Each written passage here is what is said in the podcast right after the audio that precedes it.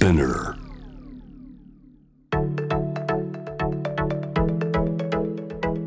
伊藤忠 Dear Life, Dear Future Brought to you by 伊藤忠 SDGs スタジオ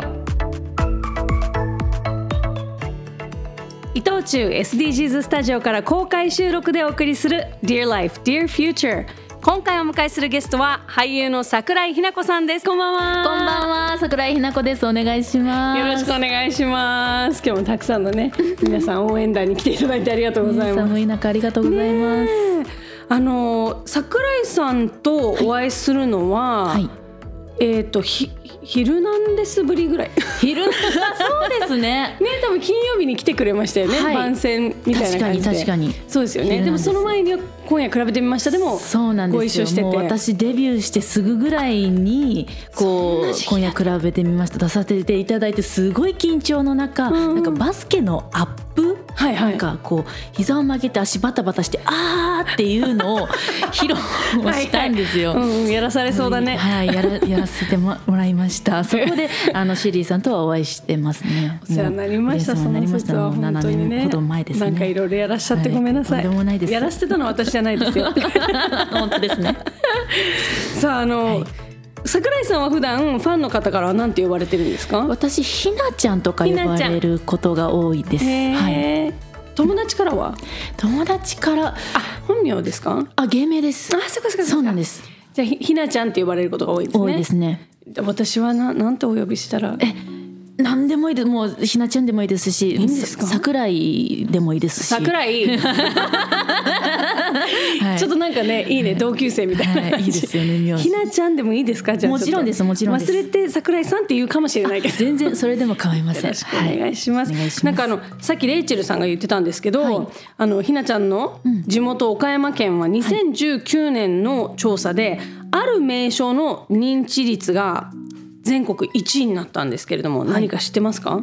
これ私も知らなかったんですけど、うんうん SDGs の認知率が全国一位なるほどね。すごくいいことですよね。ななんでって失礼な話なんですけど、いやそうですよね。なんでなんだろう。うんまあでもその SDGs に関する取り組みを結構岡山が積極的にやってるっていうことだと思うんですけど、うん、岡山県民としてとても誇らしく思いねます。え、うん本当ですね、はい嬉しいそっかじゃあいろんなところできっと SDGs っていうのをこう掲げてはい。やってたんでしょううね。んうんなんかいろいろまあもちろんあると思うんですけども、何かこうひなちゃんが興味ある岡山県のこう SDGs の取り組みってありますか？はい、えっと、大量に廃棄されてる牡蠣の殻を田んぼの土壌改良材などに有効活用する取り組みに興味あります。牡蠣、牡蠣牡蠣っていうとお隣の広島とかうん、ジ。広島のイメージですよね。されると思うんですけど、岡山の日生っていう場所で取れる牡蠣がとっても美味しいんですよ。はい。ひなせ。日生その牡蠣はもう本当にあの身も大きいですし、うんうん。味が濃厚ですごく美味しい。牡蠣おことかってあのお好み焼きの中に牡蠣入れて食べたりとかもされます。へえ、美味しそう。はい。そうなんですよね。あ、じゃあ結構いたくさん消費される分もちろんじゃあその殻もはい。いっぱい出て、はい。でその殻を土壌が良くなるんだ。そうですね。へ田んぼの土壌改良剤、うんうんうんこれ私も知らなかったんですけど調べてみて面白いなっていうふうに思いましたね。面白い。こういう取り組みで岡山のこともっと知ってもらえたりとか特産品とか自然豊かな土地のこととかね、もっと知ってもらいたいなっていうふうに思います。そもそもね牡蠣のイメージがそんなになかったかもしれないですもんね。そうですねうん、あそうなんだ面白い。はい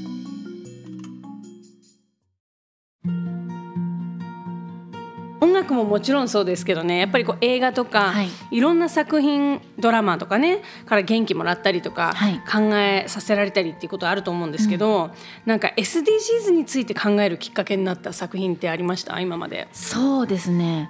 映画「チョコレートドーナツ」はいろいろ考えさせられましたけどね。いやご存知ですか？私もこのもうめちゃくちゃ気になってて、はい。見てないの。もうここれじゃあ,、あのじゃあ先にどんな映画か教えて。はい、えーこの作品は、う男性の同性愛カップルと育児放棄されたダウン症の子供がさまざまな社会問題に阻まれながらも家族のようになっていく。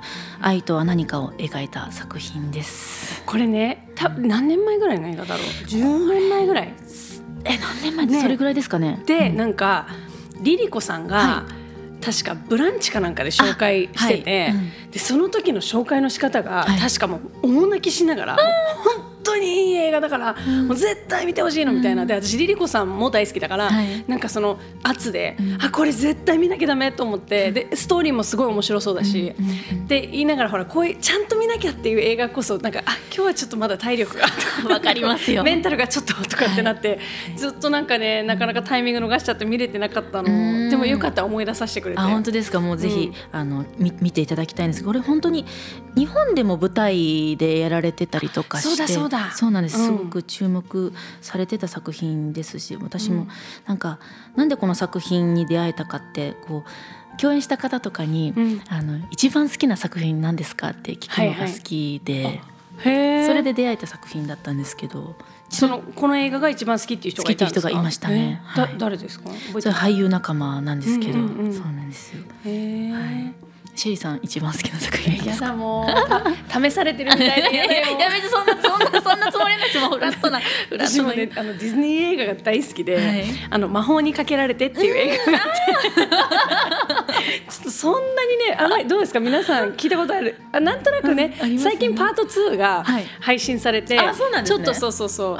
私ももう大興奮したんですけど、はい。ディズニーのプリンセスが現代のニューヨークにこう入っていっちゃうみたいな。でその実写ですね。だからアニメが実写になるの。あでその実写とアニメがちょっとこう融合みたいな感じなんだけど、はい。うんそのニューヨークにいる実写のプリンセスが、プリンセスのまんまなんだけど周りの人がなんだこいつみたいなのがすごい面白くて、えそうコメディ要素もあって私はすごい好きな映画。見なきゃ私も見ますそれ。ぜひぜひ、はい。ぜひ見てほしいと思いますけど、そうでもなんかこのチョコレートドーナツは、私もそうすごい気になってた、なんか、あの俳優さんもすごい、あの私大好きな俳優さんで、アラン・カミングそうですね。っていう方が、はい。えっと、主演なんですよね。はいそうですアラン・カミングさん自身も、まあ、バイセクシャルをカミングアウトされてて、市民権運動とか、はい。性教育にすごくこう積極的に活動されてるはい。方なんですよね。そう。でマルコを演じたアイザック・レイバーさんっていう俳優さんもご自身もダウン症をお持ちでいらしてうん。っていうこれもすごいあすの大事なことですよね。そのなんか結構今これハリウッドですごくこう注目されてるというかなんか大事にされてる考え方なのね。あの例えばもう本当に本当に大昔は黒人の役を白人が肌を黒く塗って黒人として登場してっていうことがあったの。でもそれをしてしまうと例えば黒人の俳優さんの役ってただでさえ少ないのにより他の人に取られちゃうことで仕事がないとか。ああなるほど。だからそれってすごくいろんなマイノリティに言えることで例えばトランスジェンダーの人の役だったりとか、ん。まあ、ゲイの人の役だったりとか日本人の役を日本人が演じるとかもうそれぞれのその役の当事者が演じることがすごくこう大切に今されてて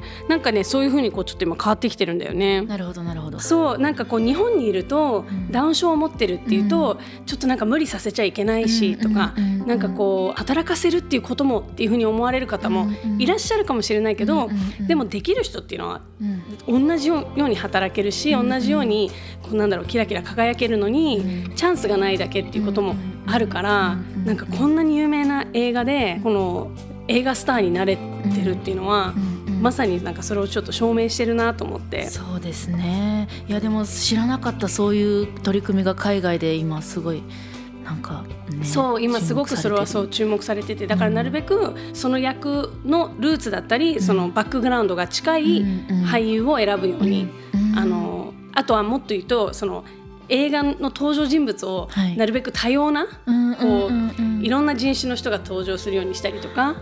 とか言われてみれば確かにあの有名な映画もあの有名な映画も白人しかいて出てないなっていうことが結構あって、うーん。そうだからそういうこともなんかあれ？っていうことをちゃんとなんかこう、問題定義して、うん解決していくってすごく大事なことですよね。そうですね。やっぱその点に関してもやっぱりチョコレートドーナツって特別な作品だったなっていうふうに思いますね。うん。ちなみに、まあ、すごく作品としてももう素晴らしいと思うんですけど、なんかこう見る人がいろいろ感じる作品でもあると思うんですけど、そうですね。なんか見た時ってどうどう思いました？いやもうなんかこう心優しい少年マルコはダウン症であるっていうことだけでこうすごい偏見の目にさらされていて、で同じようにこうルディとポールあの同性愛者の、はいはいは、はいい、お二人がこうまたこう同性愛者だからっていうので偏見の目にさらされているそうかそうか、うん、なんかこうこのルディとポールが、えっと、マルコに出会ってこう、うん。マルコにあの愛を注ぐようになって本当の家族のようになっていくっていう話なんですけど、やっぱりそのただこう一緒にいたいだけあの家族のようになりたいだけなのに、うん。同性愛者だからとか法とかあと偏見とかでこう、す引き離されてしまったりとかうん。するんですよね。なんかこう、うん。愛ってじゃあなんだいっていうような作品なんですよね。か本当に愛を注いでくれる母親がいないのにこのあのダウン症の男の子は一人でどうやって生きていくのっていう、うん、だからうん。すごいこうルディとかポールの愛情深さも染みつつでも最後こうやるせなさでいっぱいになる作品というか。そうなんだ、うん。いやーすごい見たいなそうですね、うん。あの SDGs の17の目標結構この作品に当てはまるんですよ。ジェンダーもそうだ。そうです。ジェンダー平等とか、うん。貧困とかあの全ての人に健康と福祉をとか、はいはい。そうか。本当にいろいろいっぱい当てはまるんですよね。うーんそうなんですね、はい。そうかそうか。そのどうですか？なんかこう日本ではい。生まれ育った、うん。まあ、このいつ見た映画かわかんないですけど、はい。20, 20いくつのうん。ひなちゃんがうん。見てなんかその感じるあ日本でもそうかもって思うこともあるのか、なんかこううん。自分と身近な部分があったのか、それともなんかこうもう本当に映画の世界別世界として見るのか。うーん。そうですね。あの私もこう通ってた小学校にダウン症の男の子がいて、うん。でなんかそういう子たちがこう特別教室みたいなところで学んでる、うん、でもやっぱりそのねこううんみんなこうじろじろ見ちゃうじゃないですか、うんううんん、で私も見てたし、うんでうん。なんかダウン症だからってすごい特別な目で見てたなっていうのをもう思い出しちゃったりとかして。う、んうん、でもその時にこういうなんかこのチョコレートドーナツに出てくるルルディとかポールとかみたいに、なんかねみんながこうちゃんと愛を持って接したらねすごい偏見とかっていう目ってなくなるんじゃないかなっていうふうに思いつつ、うん、世界中の人がみんなそういう愛にあふれた人であったらいいなって、ううんん、見た後は一つ思います。はさ、うん。なんかその確かにあた私も同じで、うん。あの小学校とか中学校の時に、なんかその特別教室の子がいたなとか、その子が果たしてダウン症だったのか、うん。なんか別の何かしら障害を持ってるっていうことだったのか、あんまりよく分からずに、うんうん。なんとなくその子がいたみたいな感じだったんですけど、はい。なんか日本ってやっぱりこうすごい分けられてるよね。うん。そうですね。なんか海外とかに行くと、はい。普通になんかそのなんだろうウェイターさんウェイトレスさんになんか、あこの人って多分そうなのかなっていう人がいたりとか、なんだろう接客業を普通にしてたりとか、うん。もっと社会にすごくこう溶け込んでるなっていう印象を私は受けて、そ逆にアメリカでそれを見た時にあそういえば日本でまず絶対見ないなと思ってそうですね。えなんでなんだろう。だって同じようにもちろんいるはずなのに。うんうんだからなんかそれってもしかしたら学校時代から始まっててね。同じクラスとかに当たり前にいるんではなくてなんかこう分けられててとか。もちろんそれはもう、ね、あの分けた方が、うん。あのね、良かれ成長に合ってるっていうふうに、うん。あの親が思ってるんだったら全然いいと思うんですけど、うん。なんか現状うん。多分その日本の教育システム的に、はい。そこをこうう受け入れる体制ができてないっていうのもすごくなんか残念だなと思って。うん、なんか多分みんながすごい偏見を持ってるわけじゃなくて、うん。ただただきっかけがなくて、うんうん話すコミュニケーションを取る場がなかったり、だからこうどう思ってるのかどう感じてるのかどう接するのがいいのかっていうのをなんかこう知る機会がなかなかないですよね私たちもね。そうですね。確かにそうですね、うん、日本でもねなんかこういう作品があったら面白いですよね。確かに見たいな、うん。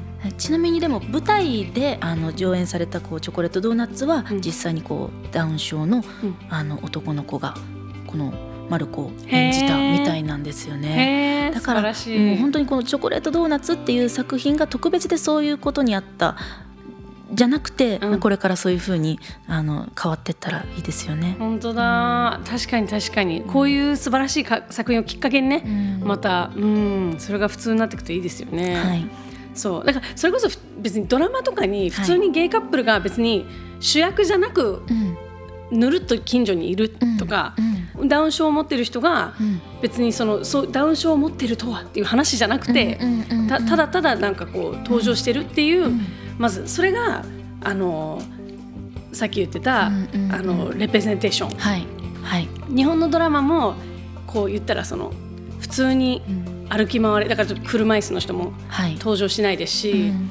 なんかそのこうそういうことになんかこうなんとなくあれ？って思ってうん。問題定義して、うん。じゃあもっと多様な人たちが登場するドラマを作ろうよっていう人が出てきてくれると嬉しいですよね。そうですねそう思います。うんさあということでシェリーがお送りしています、Dear Life, Dear Future この後は皆さんから寄せられたメッセージをきっかけに豊かな未来のためにできる身近なアクションを桜井日奈子さんと一緒に考えます。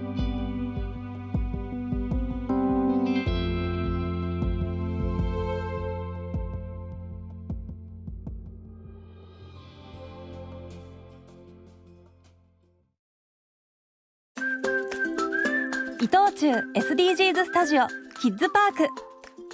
ここは遊びながら自然と SDGs に触れられる場所。壁に耳を当てると聞いたことのない動物の声が聞こえたり初めて出会う廃材でオリジナルのアートが作れたり子供から大人まで想像力が刺激されるはず。難しいことは考えず思いっきり遊んでくださいね。東京青山にある伊藤忠 SDGs スタジオ。キッズパーク。入場無料。事前予約制です。詳しくはキッズパークで検索を。育てる作る食べる返す。いただきますの前とごちそうさまの先に広がる世界を知ることで美味しいがもっと豊かになるレストラン星のキッチン。もったいないバナナのパフェソイミートのボロネーゼ。地球に優しいお子様ランチ。みんなが大好きな定番メニューにサステナブルな食材を取り入れてこの星の大切なことを美味しく楽しくお届けします。営業時間は午前11時から夜9時。伊藤忠 SDGs スタジオレストラン星のキッチン。皆様のお越しをお待ちしています。東京青山にある伊藤忠 SDGs スタジオ子どもの視点カフェ。赤ちゃんが感じている頭の重さを大人に換算したベイビーヘッドや重すぎるランドセルを体感できる大人ランドセル。